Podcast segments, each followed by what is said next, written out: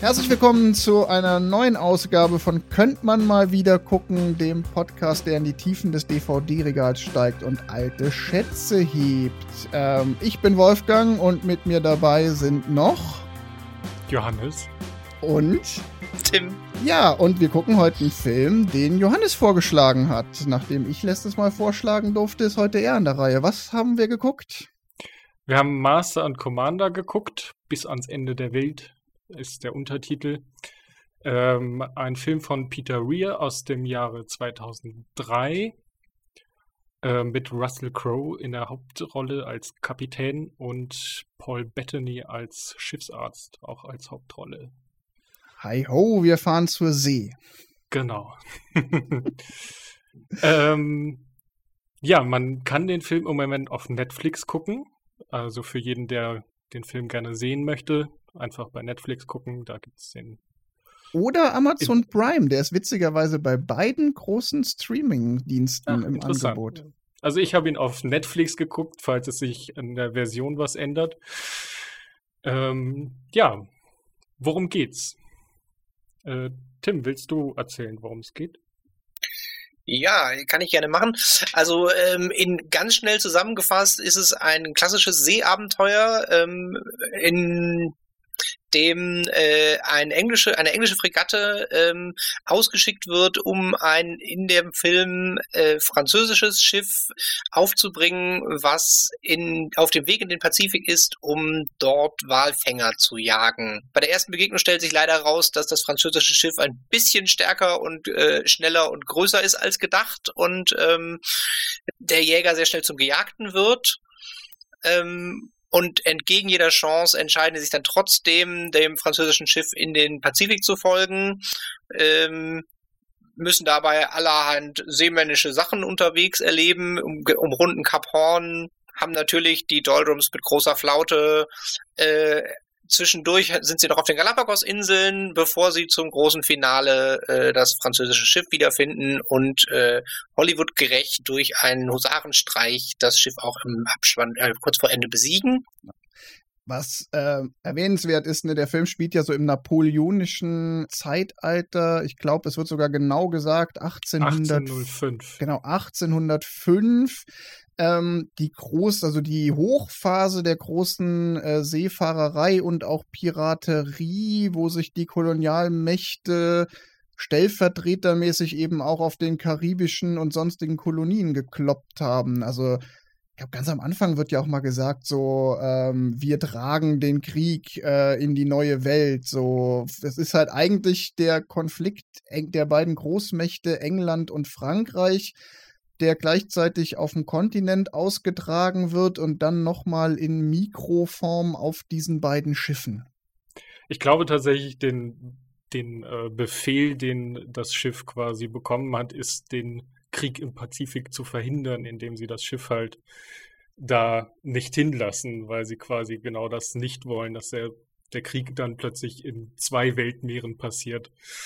Ähm, was ich ganz interessant fand, war halt so von wegen, okay, ein Schiff in den Pazifik, anderes Schiff hinterher und schon hat man Krieg im Pazifik. ja, das war damals dann äh, tatsächlich auch schon groß äh, und äh, ganz viel Krieg. Also so ein bisschen so, eigentlich ja schon so eine, so eine antike Version von Weltkrieg, die sie damals geführt haben, die äh, man gar nicht so auf dem Schirm hat, weil man immer nur die europäische Geschichte hört. Ja, und zudem äh, ein schwer bewaffnetes Schiff, was super schnell ist, gegen halt eine sehr profitable Walfangflotte. Ähm, das ist natürlich auch einfach eine, eine Niederlage, die man sich nicht eingestehen möchte. Als Großnation England. Also die beiden Schiffe äh, haben ja auch eine relativ große Rolle in dem Film. Äh, die kann man ja auch benennen. Das ist die äh, HMS Surprise auf Seiten der Briten und äh, bei den Franzosen ist es die Acheron oder Acheron, wie sie dann äh, britisch sagen. Man erlebt die ganze Geschichte ja nur an Bord der HMS Surprise mit seiner Mannschaft und vor allen Dingen dem Captain, äh, Captain Aubrey, gespielt von Russell Crowe. Und verfolgt hat die ganze Geschichte eigentlich nur aus deren Perspektive und das französische Schiff bleibt ja immer auch so ein bisschen mystisch. Es ist so ein bisschen auch der weiße Wal, den man hinterherjagt, oder? Auf jeden Fall. Vor allem machen sie das halt auch ganz gut, indem das Schiff halt nie so nah kommt, dass man Menschen auf diesem Schiff sieht, außer dann wirklich im, am Ende, wo sie so nah ran müssen quasi. Aber sonst sieht man halt immer nur ein Schiff, ohne dass da Menschen sind. Was das Ganze halt noch so mystischer macht, von wegen dieses große Schiff gegen uns, die wir alle Gesichter haben quasi. Und der ganze Streifen basiert auf einer ähm, an sich auch schon sehr berühmten Romanreihe. Master und, ich weiß nicht, heißt die Master und Commander? Ein Buch davon heißt Master and Commander. Das erste Buch ist Master and Commander, deshalb heißt die Serie auch manchmal so. Ansonsten wird sie auch gerne unter der, der äh, Aubrey Maturin-Serie verkauft. In Deutschland muss man wissen, dass es eine Serie ist, steht auf den Büchern quasi nur im Klappentext klein drauf inklusive der Nummerierung. Man muss sich da so ein bisschen reinfuchsen, wenn man die richtige Reihenfolge rausfinden will. Du hast die auch gelesen oder zumindest teilweise gelesen, ich, ne? Ich habe die alle gelesen. Ich habe die tatsächlich gelesen, als sie rausgekommen sind. Also die waren relativ kurz bevor der Film fertig war, ist der letzte Band rausgekommen, beziehungsweise der vorletzte Band. Äh, das ist auch eine von diesen Serien, wo der Autor äh, beim Schreiben vom letzten Band verstorben ist. Also ich habe die alle gelesen, sind teilweise relativ lang, also auch so langsam erzählt, äh, aber richtig gut und im Gegensatz zu, ja, ich sag mal, fast allen klassischen Seekriegs, Hornblower ist ja wahrscheinlich jedem ein Begriff, äh, Roman äh, tatsächlich literarisch relativ anspruchsvoll und äh, historisch extrem akkurat. Und Patrick O'Brien hat ein Stilmittel genommen, was krass ist. Und zwar hat er im Prinzip alle Sachen, die äh, die Lucky Jack zugeschrieben sind, sind wirklich passiert, nur halt immer unterschiedlichen Leuten. Und dadurch hat er halt abgefahrene Sachen, wo man sagen würde, ja, das ist jetzt aber ein bisschen an den Haaren herbeigezogen, auch in diesem Film. Die sind aber nicht an den Haaren herbeigezogen, sondern sind alle so passiert, nur halt mit anderen Schiffen und anderen Kapitänen und nicht alle einer Person. Lucky, Lucky Jack kann man vielleicht nochmal sagen, ist Jack Aubrey, der Kapitän der benannten HMS Surprise und Maturi, Maturi, wie heißt der? Matoni? Maturin. Maturin das ist der äh, Schiffsarzt, der dann gespielt wird von Paul Bettany. Und die, um diese beiden Figuren dreht sich eben auch die ganze Romanreihe und eben der Film.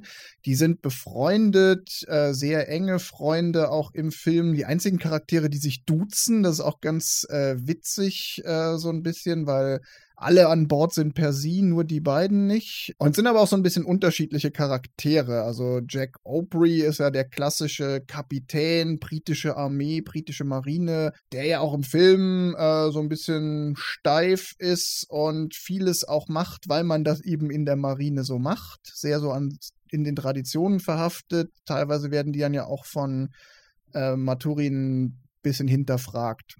Ja, vor allem interessant, irgendwann in einem dieser Freundschaftsgespräche, also nicht zwischen Kapitän und Schiffsarzt, sondern zwischen Jack und ähm, Steven quasi, diskutieren sie halt so von wegen, hey Jack, ist das nicht ein bisschen viel, was wir hier machen? Müssten wir nicht eigentlich zurück? Nachdem sie halt zum zweiten oder dritten Mal quasi eine Niederlage, kleine, eine kleine Niederlage einstreichen mussten, sagt Jack so von wegen, was es immer kostet, ich will dieses Schiff quasi oder ich will meinen Befehl ausführen und dieses Schiff halt zur Strecke bringen. Was, ähm, glaube ich, ganz gut in diese Militärdenkweise reinpasst, von wegen, okay, das ist mein Befehl, das Schiff zu strecken, whatever the cost. Und ähm, ja, man, man merkt diesem Kapitän an, dass er davon auch getrieben ist und dass er, dass er sich nicht klein beigeben lässt und ähm, sich von den Franzosen schlagen lässt. Ist an der Stelle sogar nochmal besonders schön, die Szene, die du gerade angesprochen hast. Da kommt ja wenig später auch der Moment, wo er ihn fragt, Jack, rede ich hier mit dem Kapitän Jack oder mit meinem alten Freund Jack? Genau. Und ja. das ist auch tatsächlich in den Büchern durchaus zwischendurch mal mit drin und ein sehr passender Moment von dem, dass er als Kapitän halt dann doch immer noch eigentlich die volle Verantwortung für alle hat. Mhm und dann halt leider auch im Zweifel gegen die Freundschaft entscheidet. Sogar häufiger gegen die Freundschaft entscheidet. Also es ist ja nicht die erste Entscheidung, die quasi auf Kosten des Schiffarzt und seinem äh, Biologie-Hobby geht. Ja, oder auch auf Kosten anderer äh, Mannschaftsmitglieder. Da gibt es ja noch so ein paar Szenen. Ähm, ich glaube, um Spoiler müssen wir uns tatsächlich jetzt nicht so richtig wahnsinnig viel Gedanken machen. Das ist ja, glaube ich, generell bei uns in der Reihe. Wir diskutieren Filme, die äh, Jahrzehnte alt sind ich glaube, ich verrate auch nicht zu viel. Zwischendurch gibt es auch ähm, Entscheidungen, da geht mal einer über Bord, als sie vor Cap Horn sind und der hätte sich vielleicht sogar noch retten können, so zumindest die Darstellung im Film. Aber dann kappen sie zum Wohle des Schiffes das Seil, an dem er vielleicht noch wieder hätte zurückklettern können. Und es ist schon so, dieser ganze Charakter, Jack Aubrey ist angelegt als einer, der, der hat eine Mission, der hat einen Befehl, den verfolgt er und sein Befehl in diesem Film ist die Jagd nach diesem Schiff. Was ich super interessant und sehr gut gemacht finde, ist, dass der Film quasi keine, ähm, ja, keine Vorlaufzeit braucht, sondern quasi der Film fängt an, man sieht den, den laufenden Befehl, zerstör das Schiff und keine drei Minuten später fliegen die Kanonenkugeln quasi. Ohne dass man halt irgendwie Charakter äh, into, ähm, vorgestellt bekommt, was die Leute sind, sondern es passiert alles in der Story. Das ist, glaube ich, so ein, so ein Ding, was ähm, ja so um die 2000er ähm, deutlicher wurde. Also wenn wir jetzt nochmal auf die äh, Folge davor springen, der ähm, der Film in den 90ern, Backdraft, hat halt sehr viel Charakter ähm, entwickelt und dann halt die Story erzählt. Und hier ist es genau andersrum. Die Story erzählen sie und die Charaktere entwickeln sich halt während der Story. Und man lernt die Leute dann kennen. Man erfährt ja nichts über die Charaktere äh, von ihrem Vorleben, wo sie herkommen, Biografien, auch noch nicht mal in irgendwelchen Gesprächen, sondern es ist eigentlich immer im Hier und Jetzt. Mhm. Die einzigen Leute, die wirklich eine Charaktergeschichte haben, wo man weiß, okay, da ist was vorher gewesen, war halt quasi eigentlich Jack Aubrey und der Schiffarzt. Alle anderen sind da. ja, und selbst bei den beiden beschränkt es sich ja auf wenig, vielleicht mal Auf Satz. jeden Fall, ja. Man weiß halt so von wegen, okay, Aubrey war ähm, mit Lord Nelson irgendwie am Nil oder so. Aber das ist, glaube ich, auch schon das meiste, was man aus seiner Vergangenheit erfährt. Dass er mit Lord Nelson am Nil war und ähm, alles andere hier und jetzt, Befehl, Schiff, Crew, Wetter. Ich finde es noch ganz spannend, was du gerade eben gesagt hast mit dem, dann ist direkt in der Action, weil ich empfinde bei dem Film, ähm, dass sie eh nicht so die ganz klassische Dramaturgie drin haben. Also weil sie haben im Prinzip halt am Anfang diesen, diesen Trigger-Peak, wo man Bam direkt mittendrin ist. Dann haben sie äh, einen sehr langen Mittelteil, in dem zwar auch Sachen passieren, die halt aber alle so, ich sag mal, ja, so ein mittleres Spannungsniveau erreichen und erst dann ganz am Ende wieder Action. Also, das ist halt schon ein relativ ungewöhnliches Filmkonzept, weil sie halt wirklich die Action als Beginn und am Ende vom Film und der Rest vom Film ist ein sehr langsamer Film, der sich für ganz viele Sachen Zeit nimmt. Da sind wir eigentlich schon mitten ähm, in der Kritik oder so in der Bewertung. Also ich glaube, wir sind uns alle einig, dass wir den Film alle gut finden. Jetzt sind wir aber auch alles äh, drei Typen, die äh, dem maritimen Thema was abgewinnen können. Dazu können wir gleich auch noch mal was sagen äh, zu diesem ganzen maritimen. Und wir hatten das schon in einem Satz, äh, aber äh, müssen wir gleich noch mal drüber sprechen über diese Historizität des Films. Aber ich finde tatsächlich, ähm, wenn man sich nochmal überlegt, was passiert in diesem Film, dann passiert gar nicht so viel. Es geht um die Jagd nach der mysteriösen Acheron, aber selbst diese Jagd ist zum Beispiel jetzt auch nicht das große Fanal, wie man es aus Moby Dick zum Beispiel kennt. Das jetzt, also er hat so seine, seine Moby Dickschen Momente, wo Jack Opry sagt, äh, ich habe eine Mission, dieses Schiff zu finden und ich finde dieses Schiff, koste es, was es wolle. Aber auch als man es dann findet, es gibt nicht das große äh, Fanal, man hat jetzt nicht das Gefühl, da wird jetzt die Welt entschieden, sondern am Ende vermittelt der Film auch, ey, es sind eigentlich zwei Schiffe irgendwo wirklich am Ende der Welt. Von daher passt ja auch der Untertitel. Er ist auch im Englischen, ist der ja auch mit drin. Der Untertitel ist ja keine Erfindung des deutschen Verlages, sondern der heißt ja auch im Original Master and Commander Far Side of the World. Das ist übrigens der Name von dem Buch, was sie verfilmt haben. Okay, das macht natürlich also, das Sinn, da den Buchtitel zu nehmen. Aber ähm, man merkt halt so, wenn diese zwei Schiffe, wenn der jetzt zum Beispiel einfach vor Cap Horn beschlossen hätte, so, nee, ich habe keinen Bock mehr, ich fahre dem Schiff jetzt nicht mehr hinterher, dann wäre Na die napoleonischen Kriege wären wahrscheinlich nicht anders ausgegangen, die Kolonialgeschichte hätte nicht umgeschrieben werden müssen und der Film versucht auch gar nicht erst da irgendwie so zu tun, als sei das weltbewegend, was da passiert, sondern wenn überhaupt, dann ist es entscheidend für den Mikrokosmos dieses Schiffes.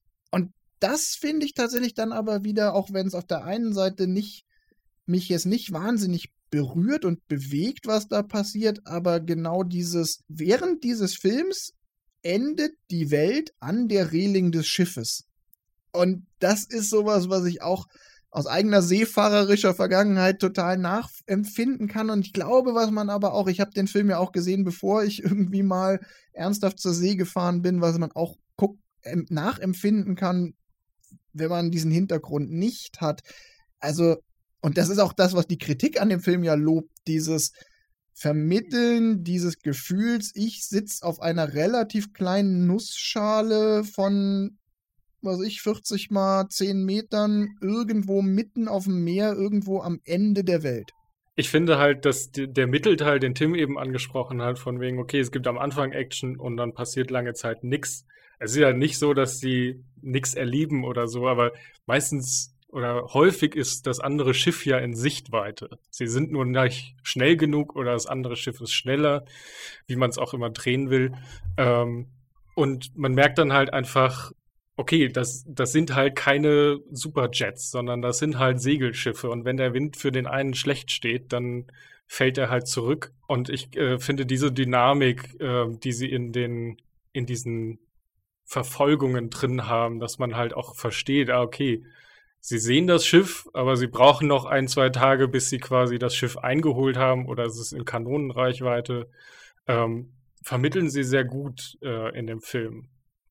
Da gibt es ja auch eine explizite Szene. Ich glaube, das zweite Aufeinandertreffen zwischen der HMS Surprise und der Akron ist ja, ähm, dass plötzlich die Akron von hinten auftaucht äh, am Horizont und sie wissen, Sie müssen es noch bis zur Nacht schaffen, um eine Chance zu haben, denen zu entkommen, weil nachts sieht man sich halt wieder nicht. Dann machen die alle Lichter aus und dann können sie irgendwie den Kurs ändern, ohne dass die Akron es merkt. Und dann ist aber auch klar, sofort aus dem Gespräch da zwischen den Offizieren an Deck, sie müssen irgendwie es schaffen, noch zehn Stunden vor dem Schiff herzufahren. Und äh, es dauert sowieso noch wahrscheinlich mindestens acht Stunden, bis die überhaupt eine Chance haben, in Reichweite zu kommen. Jetzt müssen sie es irgendwie schaffen, das auf zehn Stunden auszudehnen. So, das sind so die Maßstäbe. Also es ist halt alles andere als eine Highspeed-Verfolgung. Ja, und zudem ist ja auch die, die Umrundung zum Beispiel um Kap Horn ist ja auch keine Kaffeefahrt. Also die gelangen da in einen Riesensturm. Du hattest es eben erwähnt, dass sie da einen über Bord gehen. Also einer geht über Bord und den müssen sie quasi als verloren hint, äh, zurücklassen.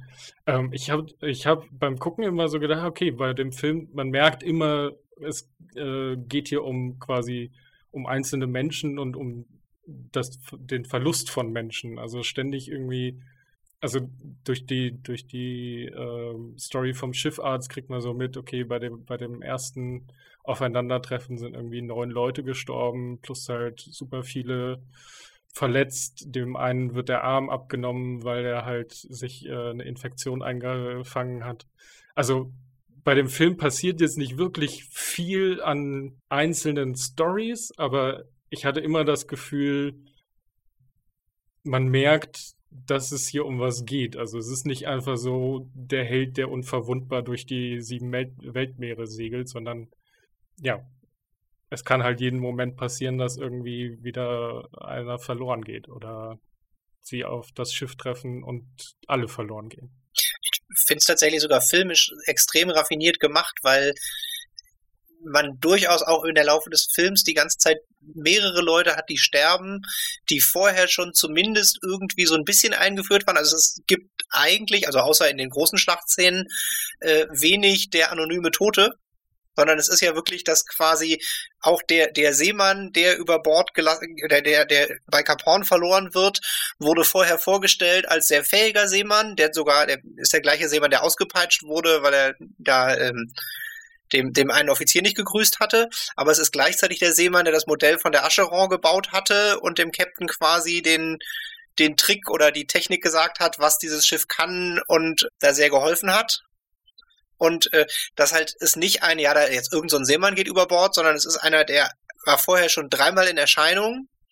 Und selbst so im Kleinen, dass der zweite Mann, der mit, mit dem Captain zusammen die Seile abhackt oder dem der Captain zuerst den Befehl gibt, die Seile abzuhacken, ist der beste Freund von ihm. Und das ist schon so, die Charaktere sind zwar nicht wirklich eingeführt worden mit, mit großen Namen oder irgendwas oder Hintergrund, aber man hat schon in dem Moment ein, okay, es ist nicht Seemann X und ja, ja, dann ist das jetzt so, sondern man hat sowohl die Dramatik des, okay, sie opfern jetzt einen, den sie kennen, damit drin.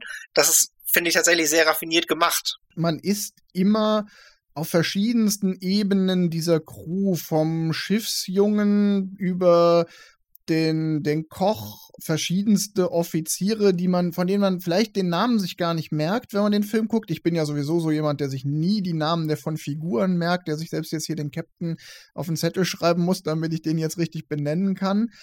Aber man hat die alle irgendwie im Laufe der vielen aneinandergereihten Szenen, das ist ja so ein bisschen dann auch diese, diese Reiseszenen, man lernt die kennen und viele dieser Figuren sind einem eben nicht egal, wenn sie dann Schicksalsschläge erleiden. Und das ist eine, finde ich, eine recht große Leistung, weil es doch gar nicht so wenig Menschen gibt. Es gibt ja auch noch ähm, den Fenrich Hollum, der ein ganz äh, starkes Schicksal hat, weil er äh, zwischendurch dann, als sie in der Flaute stecken, ähm, mal gar nicht mit der Situation an Bord klarkommt und auch äh, in der Crew gibt's äh, Stimmungen, dass die dem dann vorwerfen, er sei vielleicht verflucht und er sei daran schuld, dass der Wind gerade nicht weht. Man ist immer auf Augenhöhe mit den Figuren da an Bord und das schafft auch diesen Mikrokosmos. Das ist sicherlich auch neben diesem historischen Aspekt ähm, eine ganz, ganz große Leistung in dem Drehbuch. Auf jeden Fall. Man, also jedes Crewmitglied hat zumindest ein Gesicht, was man was man identifizieren kann. Also jeder, der irgendwie im Bild ist, weiß man so ungefähr, ah, okay, das ist, äh, weiß ich nicht, äh, der hat äh, vor drei Szenen halt irgendwie sich, ähm, ja, man hat ihn da kennengelernt sozusagen. Also der hat irgendwas gesagt oder der Captain hat zu ihm irgendwas gesagt. Gar, muss nicht mal wichtig gewesen sein, aber es ist so, man, man hat jeden, der ähm, der Crewmitglieder irgendwie in Erinnerung. Also am Ende so. Weil die auch alle irgendwie im Bordleben eine Rolle spielen, weil der eine mal hier was gemacht hat, der andere da, wie das halt auch an Bord so ist. So jeder Mann hat halt so seine äh, Aufgabe oder macht mal hier was, ne? Dann, ja, also und sie sind ja auch nicht alle im Hintergrund. Also zum Beispiel der, der Schiffskoch, der hat halt immer mal wieder so Szenen, wo er sich irgendwie über die Musik der, der zwei, also des Schiffarts und des Captains, äh, aufregen darf. Und, ah, jetzt geht dieses Geplänkel schon wieder los und kann jemand nicht mich mal in Ruhe lassen und so. Also ganz viele Personen äh, auf diesem Schiff haben halt auch Szenen abseits vom Hintergrund. Also die sind da und dürfen was sagen, was irgendwie ja zu der ganzen Stimmung auf dem Schiff in der Crew irgendwie beiträgt. Also ähm, ja, wirklich sehr gut gemacht, finde ich. Stichwort historisch, jetzt habe ich schon dreimal erwähnt. Einhellige Meinung ganz, ganz vieler Kritiker ist, dieser Film wirft ein für einen Hollywood-Film extrem gutes historisches Bild auf diese Zeit und auf die Seefahrt dieser Zeit. Das liegt wohl auch an der gelungenen Romanvorlage, so wie ich gelesen habe. Definitiv. Und das Spannende ist, der größte historische Fauxpas, also ist jetzt noch nicht mal filmischer Art, sondern äh, dramaturgisch, ähm, eigentlich jagen sie ein amerikanisches Schiff. In den Büchern. In, in, der Buch, in den Büchern, in der Buchvorlage ist ein amerikanisches Schiff und der Schiffstyp, den sie verfolgen, ist ein eindeutig amerikanischer Schiff und sie haben es ja sogar in der Handlung verwursten müssen, dass halt quasi gesagt wird, ja, das haben die in Boston bauen lassen. Ja, das also, ist so ein bisschen so ein, das ist so ein bisschen so ein Kniff, wo man sich fragt, warum haben, also gut, sie konnten kein amerikanisches Schiff, doch, sie hätten auch ein amerikanisches Schiff nehmen können. Damals waren die Briten ja sogar naja, zumindest nicht, äh, ist nicht allzu lange her, dass sie im Krieg mit den Amerikanern waren und die Franzosen und die äh, Amerikaner waren da noch ziemlich gut miteinander dran. Und Ja, das ist also im Prinzip ist es, man hat es nur nicht gemacht äh, wegen, oh, der amerikanische Markt, wir haben zu viel Angst. Das war tatsächlich eine und, bewusste äh, Entscheidung. Also Peter Weir ja, und eine bewusste Entscheidung. John Colley, der das Drehbuch mitgeschrieben hat, ähm, haben sich bewusst dafür entschieden, dass es ein französisches Schiff ist, obwohl das Buch halt ein amerikanisches Schiff ist um den amerikanischen Markt nicht zu verärgern, weil die Amerikaner dürfen nicht die Bösen sein. Wobei das ja auch so eine Verdrehung ist, wie sich das der äh, Patrick O'Brien, also der Autor der Buchreihe, ja auch erlaubt hat. Der hat ja auch äh, Konflikte zwischen Schiffen dargestellt, die zwar historischem Vorbild entsprechen, aber dann hat er ja auch Schiffe gegeneinander ausgetauscht, damit es in seine Buchreihe passt. Also von daher ist es dann auch schon wieder fast werkgetreu, so eine Vertauschung zu machen. Ich finde es auch überhaupt nicht schlimm. Also es stört einem beim Gucken nicht und ehrlich gesagt ist es auch schon nerdig, überhaupt zu wissen, dass ähm, dieses Schiff ein amerikanisches ist. Also sie haben tatsächlich für die beiden Schiffe, für die Akron und die HMS Surprise, auch Originalschiffe als Vorbild genommen, die sie dann auch beim Dreh im Einsatz hatten. Also die hatten zwei echte historische Schiffe, die authentisch aus dieser Zeit stammen, mit einer Segelcrew und sind damit wirklich auch auf, rausgefahren aufs Meer zum Drehen. Haben natürlich auch ganz viele Szenen mit CGI gemacht, aber es gibt diese Schiffe und die kann man sogar beide besichtigen. Das eine ist die äh, USS Constitution in Boston und das andere liegt jetzt unter dem Namen HMS Surprise äh, in San Diego. Und das ist auch sowas, halt, ne, die haben sich echte Vorbilder genommen und haben die benutzt, um den Film zu drehen. Mhm. Und die haben auch äh, eine 1 zu 1 Kopie der Surprise in den Wassertank gebaut, damit sie das halt bewegen können. Also ist das eigentlich der Wassertank von James Cameron, den der gebaut hat, äh, um ja, äh, Titanic glaube, ja. zu drehen, in dem ja alle großen Wasserfilme ja. gedreht werden? Ich glaube, das ist der gleiche, ja. Ja, der Tank ist es. Ich habe es nicht gefunden, aber ich dachte mir gleich, das muss doch dieser legendäre, dieses, dieser legendäre Pool von James Cameron sein. Ich, ich, könnte, ich hätte hier so ein, so ein äh, Buch, da könnte ich das nochmal nach. Oh, der Mann hat Fachliteratur, das hilft uns jetzt im Audioformat aber nicht. Nein, aber nochmal. Ja, mit ein bisschen mehr Zeit hilft uns das, aber nein. Aber abseits von der, von der Optik ist er ja auch einfach von seinem ganzen Setting super realistisch. Das muss man tatsächlich sagen. Also es gibt auch ganze YouTube-Videos, die den Film hinsichtlich seiner ähm, Authentizität auseinandernehmen und mit Sicherheit findet man da auch Kleinigkeiten, aber ganz viel, und da sagen ja wirklich auch Fachleute, die sich mit Marinehistorie auseinandergesetzt haben, ganz viel ist wirklich sehr authentisch. Die Art, wie die, der, die Kämpfe auf See dargestellt werden, was da übers Segeln vermittelt wird, über das Leben an Bord, Marinegeflogenheiten. Ähm, da haben sich schon einige ganz schön viel Gedanken gemacht, das vernünftig darzustellen.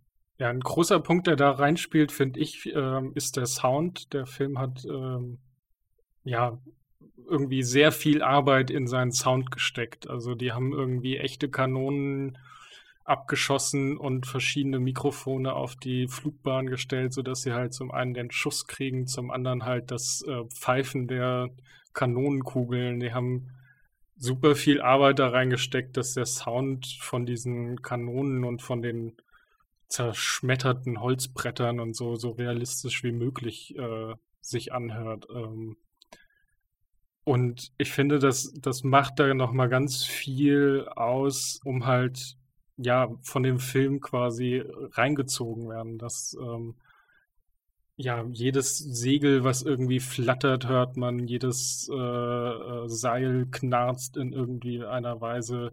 Wenn du unter Schiff bist, dann, dann, äh, also dann hörst du das Schiff in, ähm, im Wasser quasi. Ja, sie haben sich da wirklich Gedanken gemacht, wie man das irgendwie filmisch umsetzen kann und halt nicht nur, wir machen es irgendwie schön im Computer, sondern halt auch ja, wir, wir versuchen so möglichst nah ans Original zu kommen, wie wir irgendwie können. Gibt auch noch in, in verrückte Sachen, die man macht. Äh, die Filmcrew ist äh, für die Cap Horn-Szenen mit dem Nachbau von der Endeavour um Cap Horn gesegelt um das Rick bei, das Rick bei Starkwind zu filmen und den Sturm, die Wellen vor Cap Horn zu haben auf 35 Millimeter. Also, das, ja, das ist schon bescheuert.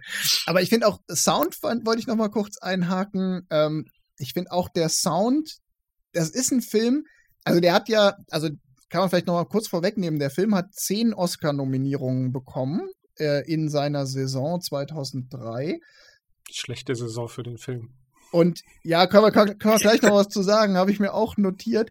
Äh, der hat zehn Nominierungen bekommen, aber nur in Anführungszeichen zwei Oscars gewonnen. Und zwar beste Kamera und bestes Sound Editing. Wird oft mit Tonschnitt übersetzt, aber es ist ja viel mehr als Tonschnitt. Es ist ja die ganze Tonbearbeitung. Und das ist genau das, was du sagtest, Johannes. Das ist äh, einfach der Sound in dem Film macht ganz viel aus und da kann ich auch nur noch mal auf diese allererste ähm, größere Szene verweisen. Für mich auch die meine Lieblingsszene in dem Film. Äh, sie liegen in der Nebelbank und noch bevor die äh, Acheron aus dem Nebel überhaupt auftaucht, werden sie schon beschossen. Und dieser Film hat einfach, diese Szene hat einfach so eine geniale Soundkulisse, weil es hm. in dieser Szene auch total auf Ton ankommt. Ähm, sie verraten sich nämlich, also sie, sie schleichen durch die Nebelbank, äh, wissen, da ist, glaube ich, ein Schiff, oder das feindliche Schiff ist irgendwo hier. Und am Ende verraten sie sich durch das Schlagen der Glocke zur vollen Stunde, dieses Glasenschlagen, was man an, bei der Marine gemacht hat, um an Bord quasi die Uhr zu schlagen. Und dadurch kann die Acheron sie hören, die Position bestimmen und sie beschießen. Und das kommt unter anderem deshalb unglaublich gut rüber, weil es in dieser Szene auch teilweise keinen Ton gibt und man zum Beispiel das Mündungsfeuer der Kanonen im Nebel sieht, aber noch nicht hört. Mhm. Weil der Schall vom Kanonenknall ist erst da, wenn auch die Kugel schon ankommt.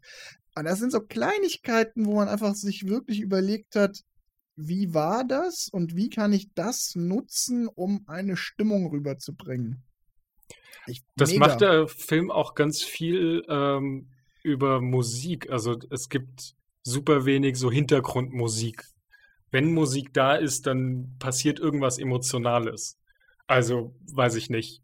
Die, die eben von dir beschriebene Szene ähm, ganz am Anfang, wo sie dann halt ähm, ja quasi in Einzelteile zerschossen werden und sich nur retten können, indem sie sich in die Nebelbank äh, rudern in ihren Beischiffen. Also es ist halt wirklich eine, eine, eine, große Szene quasi, um zu zeigen, ah, okay, wir sind hier wirklich der Underdog.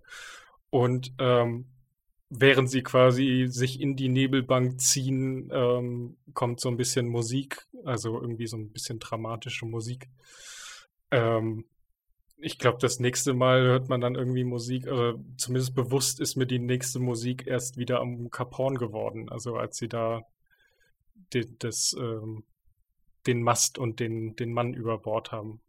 Die Ausnahme stellen die äh, Musikstücke da, die äh, Lucky Jack und sein Schiffsarzt mit großer Leidenschaft auf Cello und Geige in der Kapitänskajüte spielen. Also auch ein ein witziges Element ist. Also die fliegen nämlich auf hoher See, auch ähm, im, so weit weg von der Heimat, wie es nur sein kann, trotzdem die Hochkultur und spielen Bach und Mozart. Ähm, was witzigerweise bei mir dazu geführt hat, dass ich mir damals ähm, die äh, Cello-Suiten von Bach tatsächlich auf äh, CD gekauft habe und seitdem sehr, sehr liebe. Was auch ziemlich geil ist, sie haben es richtig gut gemacht. Äh, die hatten wohl ein ziemlich intensives Training auch für diese Szenen. Und die, äh, die Bach Cello-Suiten zumindest werden in der Aufnahme von Jojo Ma gespielt, also irgendwie weltbester Cellospieler. Äh, und äh, Paul Bettany muss dann so ein bisschen mithalten mit seinen Fingern, dass es nicht ganz doof aussieht. Soll angeblich aber gut sein. Also ich kann es nicht beurteilen. Die haben für den Film tatsächlich, also Russell Crowe und auch Paul Bettany haben dafür ihre Instrumente gelernt. Also die haben wirklich Unterricht genommen, damit sie ähm, so authentisch wie möglich halt ähm, ihre Instrumente spielen äh, können und man nicht halt irgendwie immer auf was wegschneiden muss, wo, wo man dann sieht, ah, okay, die Finger passen nicht zur Musik und so. Die, die eigentliche Musik, die man hört, haben sie nicht gespielt, weil ich glaube, dafür waren sie dann halt einfach nicht gut genug. Aber ähm, dass sie halt sich wirklich auch die Arbeit gemacht haben und die Instrumente für wirklich wichtige Szenen für das Leben an Bord, aber für den Film insgesamt halt wirklich ähm, kleine Szenen sind. Ja, aber filmisch auch sehr gut eingesetzt, weil die spielen nicht nur zum Selbstzweck, äh, sondern es ist meistens so, dass die beiden in der Kapitänskajüte, das ist eigentlich immer so ein Entspannungsmoment. Sie sind jetzt wieder, ne, die Schlacht ist rum oder das Gefecht ist rum, ähm, sie haben alles soweit wieder repariert, das Schiff geht wieder in Fahrt, sie haben jetzt wieder die Muße, sich zurückzuziehen dann fangen sie an zu fiedeln und ähm, dann wird auch immer übergeblendet von äh, man sieht sie spielen zu, die Musik wird dann zur Hintergrundmusik, weil man dann wieder das Schiff in Fahrt sieht und dann, dann kommt so eine Transit äh, so eine, so eine Übergangsszene, wo es dann zum nächsten Kapitel, es ist so der, das Umblättern quasi im Film, wird ganz oft von diesen Musikszenen begleitet. Ja, und es gibt ja auch die, die Shanties, die, die die die Crew singt und so. Also der Film ist jetzt nicht leise, also der hat schon Musik, aber meistens ist sie halt Teil der Story und nicht so, weiß ich nicht, das, ähm, die Hintergrundmusik, die halt irgendwie, ja, läuft, weil irgendwas passiert. Die Musik wird eher eingesetzt, um das Gefühl zu verstärken genau, und nicht um ja, ein Gefühl zu erzeugen. Fall. Also das Gefühl ist schon da, wenn die Musik Total. ansetzt. Ähm, sollen wir mal ganz kurz mal äh, schauen, wer steckt eigentlich hinter dem Film? Ähm, ich mach mal kurz äh, hier die, das große Quartett auf. Äh, Regie Peter Weir haben wir schon gesagt. Wer den nicht kennt, äh, ihr kennt ihn trotzdem. Äh, der hat nämlich der Club der Toten Dichter gemacht und äh, Truman Show zum Beispiel. Hat aber auch, und das finde ich geil, ich bin ja großer Fan von Frühwerken, äh, Peter Weir hat auch die Killer-Autos von Paris und den Film Wenn der Klempner kommt gemacht. Ich kenne sie beide nicht, aber sie stehen auf meiner äh, Bucketlist, muss ich wohl mal sehen. Äh, Drehbuchautor John Colley, hast du vorhin schon erwähnt, Johannes. Äh, gar kein so bekannter Mann. Mir sagt er nix, sagen wir so ich habe auch, musste ich auch nachschlagen, der hat noch Happy Feet auf seiner ähm, Filmografie-Liste, mhm. aber jetzt sonst gar nicht so viel. Der Kameramann ist jetzt auch nicht kein Star-Kameramann. Also der hat mit dem Film halt einen Oscar gewonnen und völlig zu Recht, wie ich finde. Aber es ist jetzt nicht ähm, irgendwie ein ähm, Kameramann, der sonst auch eine Wahnsinnsbiografie hat. Der ist wohl auch genau wie Peter Weir Australier und hat äh, Crocodile Dundee gemacht, unter anderem. Und bei den Schauspielern, finde ich, geht es eigentlich ein bisschen so weiter. Also ich will jetzt die ganzen Namen gar nicht, ich will jetzt keinem da Unrecht tun, aber ich finde tatsächlich, der Film lebt gar nicht so sehr von seinem Cast. Also Russell Crowe kennt man natürlich, ne? Der hat auch vorher schon gute Filme gemacht oder bekannte. Der hat The Insider gemacht und Gladiator davor und danach hat er nochmal Beautiful Mind gemacht. Aber ich finde zum Beispiel Russell Crowe ist auch ehrlich gesagt austauschbar. Ich brauche den nicht in dem Film. So, da mag man mich jetzt gerne äh, für verprügeln. Äh, Entschuldigung an alle Russell Crowe-Fangirls und Boys. Ähm, ich finde, so anspruchsvoll ist die Rolle des Jack Aubrey nicht. Das hätte auch jemand anders spielen können. Durchaus, ja. Also Russell Crowe war mit Sicherheit das Zugpferd für den Film, dass man halt sein Gesicht aufs, aufs Plakat machen kann. Und ich glaube, er hatte selber daran richtig Spaß. Also ähm, so was man von ihm gehört hat zu dem Film, muss es ihm schon viel Spaß gemacht haben. Aber ähm, wenn das jetzt jemand anders gewesen wäre, den man jetzt nicht so kennt oder so, wäre es der gleiche Film gewesen, wenn es halt von der Qualität her äh, gleich gewesen wäre. Aber man braucht das Gesicht nicht. Also Paul Bettany hat mit dem Schiffsarzt äh, Maturin die eindeutig anspruchsvollere Rolle. Ist auch meiner Meinung nach der deutlich bessere Schauspieler, auch wenn man dem sagen kann, so gut als Vision in der, im MCU von Marvel verkauft er sich sicherlich auch unter Wert. Aber ich habe Paul Bettany schon geliebt, als er äh, in Ritter aus Leidenschaft nackt von rechts nach links durchs Bild gelaufen ist. Also, äh, und nicht, weil er nackt war, sondern weil es eine geile Szene ist. Ja. Ja, ansonsten, dann hört es aber auch schon auf. Also der einzig andere bekannte Schauspieler, äh, straft mich Lügen, wenn ich was Falsches sage, ist dann ähm, noch Billy Boyd, also Pippin aus der Herr der Ringe-Reihe. Ähm, der witzigerweise im gleichen Jahr ja noch Herr der Ringe Teil 3, also Rückkehr des Königs, äh, auf der Liste hatte. Also es ist jetzt nicht ein Film, der äh, ein unglaublich hoch dekorierte Cast and Crew hat. Zumindest nicht international. Ich glaube, die sind in, in, ähm, in Großbritannien schon bekannter, aber das sind halt alles irgendwie, also wenn man so sich die Wikipedia-Artikel durchliest, dann steht das erste halt ist, Name ist englischer Schauspieler und äh, macht folgendes. Viel TV, viel unbekannte Sachen. Also es ist tatsächlich, ich hätte es jetzt auch gesagt, so der nächstgrößere, den man so kennt, ist Billy Boyd. Zumindest bei uns. Ja. Es, es, es passt nicht so ganz hier hin, aber ich finde es noch ganz spannend, noch so als Tipp, wo du das gerade mit den englischen Darstellern sagst. Ähm, wenn man den Film auf Englisch guckt, ist einer von den Filmen, der, der durch das Englisch enorm gewinnt, man aber die eine Hälfte nicht versteht. Und zwar haben sie einen unglaublichen Sprachwechsel zwischen dem Unterdeck und den Offizieren. Und äh, das war, als ich das erste Mal auf Englisch gesehen habe, extrem krass, weil ich die eine Hälfte der Crew versteht man und die Unterdeck oder die, die einfachen Seeleute sprechen ein so, so Slang-Englisch, äh, das ist tatsächlich nochmal spannend, weil dadurch doch die, die Lebensrealitäten zwischen der Messe und den, den einfachen Seeleuten noch deutlicher werden, obwohl die auch so schon sehr deutlich im Film rausgekehrt werden. Und man werden. muss sagen, ähm, im Englischen noch krasser als im Deutschen. Also auch im Deutschen, der Film scheut sich nicht, tatsächlich sich auch Seemannssprache zu bedienen. Da haben sie den kleinen Kniff eingebaut, dass sie mit äh, dem Maturin einen Nicht-Seemann an Bord haben, der an, an ein paar entscheidenden Stellen nochmal dumm nachfragt. So sag mal, wovon redet ihr da? Ähm, um dem Zuschauer zu erklären, was diese Fachsprache jetzt bedeutet. Aber im Englischen geht es sogar so weit, dass sie teilweise äh, historische Begriffe, die selbst heute in der Seefahrt so nicht mehr verwendet werden, in dem Film verwenden, weil es damals so üblich war. Äh, zum Beispiel sagen sie Larboard statt Portside für ähm, Backboard. Ähm, das ist ein veralteter Begriff, wo man dann selbst, wenn man äh, des Englischen mächtig ist und segelt, äh, dran hängen bleiben kann. Das ist witzig weil den Film äh, habe ich im Kino gesehen, als er damals rauskam, aber auf Englisch, weil äh, ich war mit meinem Vater da in, in Luxemburg im großen Kino und habe ihn auf Englisch mit deutschen und äh, ich glaube luxemburgischen Untertitel gesehen, also zweisprachig. Ähm, dadurch äh, ist mir schon aufgefallen, dass sie, dass sie sehr unterschiedlich sprechen, aber es ist mir jetzt viel deutlicher aufgefallen, jetzt wo ich ihn quasi ähm, nochmal, ja, mit äh, besseren Englischkenntnissen als vor gut 20 Jahren äh, gesehen habe. Also es ist, äh, wenn du, wenn du halt nur Untertitel liest quasi, weil die Hälfte verstehst du sowieso nicht und die andere Hälfte ist auf Englisch, ähm, wird es halt kompliziert quasi, ähm, diese Unterschiede noch zu merken.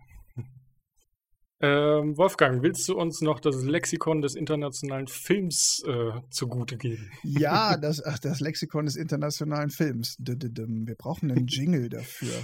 Ähm, wenn das wirklich zur Kategorie werden sollte. Tatsächlich ist es mal wieder so, das Lexikon des internationalen Films ist ganz unserer Meinung. Das Lexikon sagt nämlich, aufwendig inszeniertes Seeabenteuer, dessen Detailgenauigkeit und visuelle Effekte ebenso überzeugen wie die psychologische und darstellerische Präzision. Ein fesselnder, herausragender Film seines Genres. Und das finde ich auch so im Genre Seefahrerfilme, Piratenfilme, die will ich jetzt alle mal, Piratenfilme schmeiße ich da definitiv mit in einen Topf, wenn es um blanken Rahn und Segeltuch geht. Da ist er tatsächlich der feinfühligste und äh, ja, historisch genau detailgetreuster und äh, präzisester Film, den ich kenne. Zumindest für mindestens zehn Jahre davor und danach. Davor sowieso. Davor sowieso, danach würde ich tatsächlich auch sagen, von denen, die man so im Kino. Äh, Im Herzen der See. Ja, okay. Die, die habe ich letztes Mal schon erwähnt, diese äh, Verfilmung der, der historischen Vorlage zu Moby Dick, der ist auch ziemlich gut, weil die, da haben sie auch sehr viel Wert auf äh, Authentizität gelegt. Aber ähm, ich glaube, Tim ist nicht ganz meiner Meinung. Ich, ich, ich bin nicht ganz deiner Meinung. Ich muss den noch mal gucken. Könnt ich habe den hier liegen, gucken. aber ich weiß, dass ich ihn damals, könnte man mal wieder gucken. Ich habe den damals im Kino gesehen und war äh, nicht begeistert. Ähm, was ich noch ganz spannend finde, ähm, an der Kasse war Master und Commander damals gar kein Erfolg.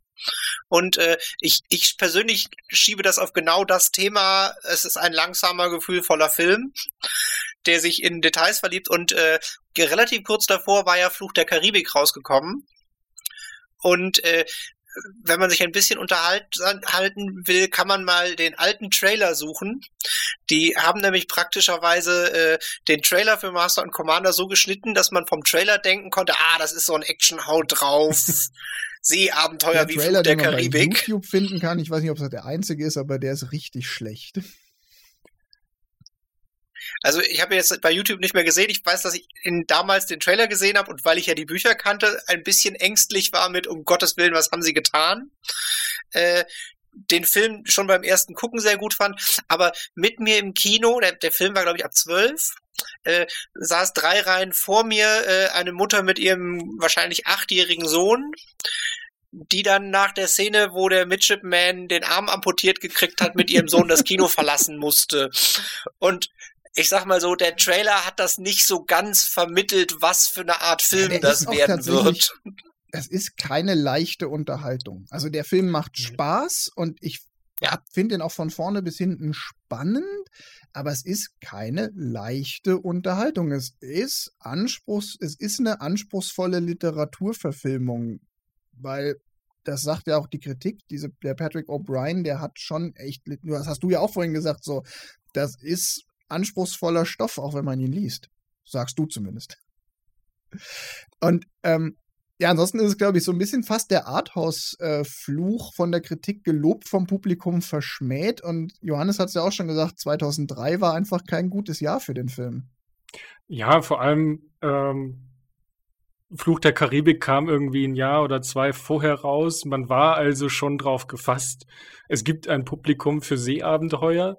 Aber der Film war halt so anders und dann, wie Tim schon gesagt hat, der Trailer war halt so anders, wie der Film dann war. Ich glaube, wenn du halt aus einem, ach, ähm, ich will irgendwie ein Action-Abenteuer und vielleicht ein bisschen weniger Witz als äh, Fluch der Karibik, dann ist das halt nicht der Film für dich. Also, oder mit, wenn du mit der Erwartung reingehst, wirst du enttäuscht werden, weil der Film ist halt ja, langatmig und hat jetzt nicht in jeder Szene irgendwie äh, Kanonen, die um dich rumfliegen, sondern es gibt die Kanonen und die, die hören sich super an, aber ähm, ja, die sind und halt nur manchmal da.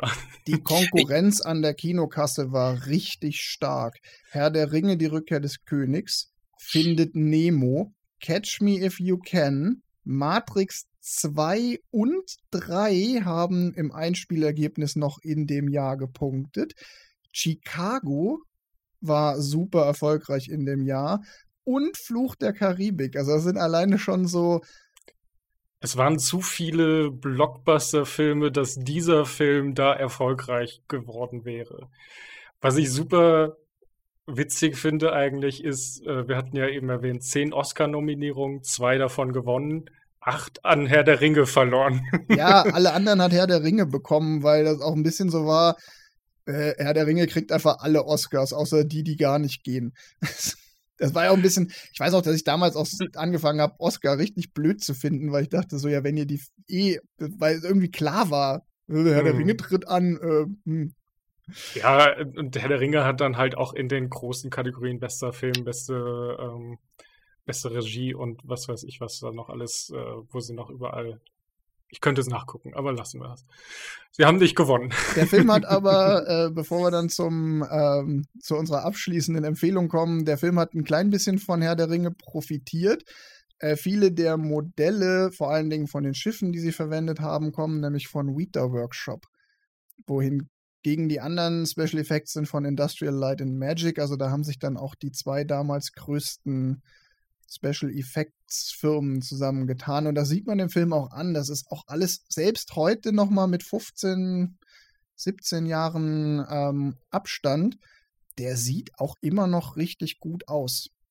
Auf jeden Fall. Es gibt eine Szene, wo ich, wo ich gemerkt habe, es ist ähm, Computer, aber ansonsten sieht alles super echt aus und du merkst davon gar nichts. Also, der Also ist super richtig gealtert. schön gealtert. Ja. Super gealtert. Ähm, kurze Abschlussrunde. Äh, wem würdet ihr den Film empfehlen? Wann würdet ihr sagen, ey, das ist dein Film, guck ihn dir an? Ähm, ich würde dir den Film empfehlen, wenn du äh, Spaß am Segeln hast, auf jeden Fall. Du musst ein bisschen Blut aushalten können, weil ähm, es gibt ein paar Szenen, unter anderem die Amputierszene, die ja entweder weggucken oder ähm, ja nicht gucken. Ähm, wenn du spannende Geschichten magst, wenn du ja, ich glaube, das reicht. Mehr braucht man nicht. Tim? Also ich würde schon mal noch, äh, und das ist ein wirklich großes Lob sagen, wenn man die Buchreihe mochte, muss man den Film gucken. Und es ist wirklich einer von den seltenen Fällen, wo ich sage, man kann die Buchreihe gelesen haben und den Film gucken und hat im Zweifel sogar mehr Spaß am Film, weil man, also wir hatten es gerade eben bei den Charakteren, äh, die Charaktere haben natürlich in 20 Bänden alle einen Hintergrund. Und gerade zum Beispiel Killick, der, der Chefsteward, ist ein, den hat man quasi von klein auf, als den, wie er Chefsteward geworden ist, immer mal mitgekriegt. Und äh, dadurch machen ganz viele Sachen dann sogar noch mehr Spaß, wenn man weiß, uh, und der ist doch der, jetzt habe ich den mal gesehen. Ja, ansonsten, wer historische Filme mag, kann definitiv auch bei dem Film nichts falsch machen. Äh, wer was falsch machen kann, noch ganz lustig, äh, Liebesfilm. Es kommt keine einzige Frau drin vor, beziehungsweise es kommt eine Frau drin vor auf einem Boot an einer Insel, die aber nicht spricht und die keinerlei Kontakt zu irgendwem hat, sondern nur so, äh, damit sie im Trailer sein konnte, drei Sekunden. Durch den Bechtel-Test fällt er durch. Ähm, Auf jeden Fall. Also, ich würde da noch ergänzen, ähm, ich glaube, der Film ist was für Leute, die ähm, langsam, er- aber schön erzählte Geschichten mögen und die grundsätzlich Abenteuerfilme mögen. Witzigerweise, ich weiß, ich werde geschlagen. Ich finde, der Film hat ganz viel Ähnlichkeit mit zum Beispiel Die Vier Federn. Ähm, ist auch so ein Abenteuerfilm, über den können wir uns ein andermal äh, die Köpfe einschlagen. Ich schreibe den mal auf meine Empfehlungsliste. Aber für mich laufen die so ein bisschen in einer Kategorie. Master und Commander ist schon noch mal von der Qualität ein Level drüber. Und was ich wirklich, wirklich richtig, richtig schade finde, ist, es gab wohl schon ein Drehbuch für einen zweiten Teil, was sich auch total aufdrängt, wenn ich schon x Romane habe. Und Russell Crowe hat auch gesagt, er macht wieder mit und Peter Weir wollte wieder, die wollten das alles wieder mit dem gleichen Ding machen. Und dann haben sie es nicht gemacht, weil er eben an der Kasse gefloppt ist. Und das ist vielleicht auch so ein Film für die Liste der äh, Filme, wo ich es wirklich schade finde, dass man nicht noch einen zweiten, dritten und vierten Teil gedreht hat. Nun gut. äh, Definitiv schade. Ich möchte an der Stelle noch ganz kurz das Drehbuch vom zweiten Teil hätte nämlich auch den, den einen Kritikpunkt, den die Leser der Bücher an dem Film haben könnten, gelöst. Und zwar der Charakter von, von ähm, Maturian ist eigentlich noch sehr viel tiefer, als er da ist, weil der gute Mann ist Geheimagent, was im Film Was? überhaupt nicht Nee, vorkommt. Aber also auch so ein bisschen Interessant. Supergenie. Er ist ja irgendwie so äh, Dr. Watson-mäßig drauf. Gut, ähm, was schauen wir beim nächsten Mal? Tim, du bist dran. Was könnten wir mal wieder gucken? Ja, ihr habt mich damit ja so ein bisschen überrannt, äh, aber ich habe mir da spontan was aus den Rippen gezogen und zwar äh, würde ich ganz gerne Eiskalte Engel mal wieder sehen. Eine ganz andere Kategorie, äh, ein Film, den ich, äh, als er damals im Kino war, sehr gut fand und seitdem nicht nochmal gesehen habe. Das heißt, äh, ich glaube, der war Ende der 90er, also sagen wir mal 99, vielleicht ja. 99 hätte ich jetzt tatsächlich geschätzt. Äh, ja, also 20 Jahre alt, ähm, wirklich lang nicht gesehen. Ich weiß, dass ich ihn damals gut fand. Ich bin gespannt. Cruel Intentions auf Englisch, äh, Eiskalte Engel mit Sarah Michelle Gellar. Ähm, ich bin gespannt. Ich habe den auch ewig nicht mehr gesehen. Ähm, mal sehen, ob wir uns unsere erste Feminismus- und äh, Frauenbilddebatte liefern müssen nach dem Film. Ich habe auf jeden Fall jetzt schon Spaß dran, weil ich total gespannt bin. Ich hoffe, ihr auch. So ist das. Gut, dann sage ich bis zum nächsten Mal. Bis zum nächsten Mal. Tschüss.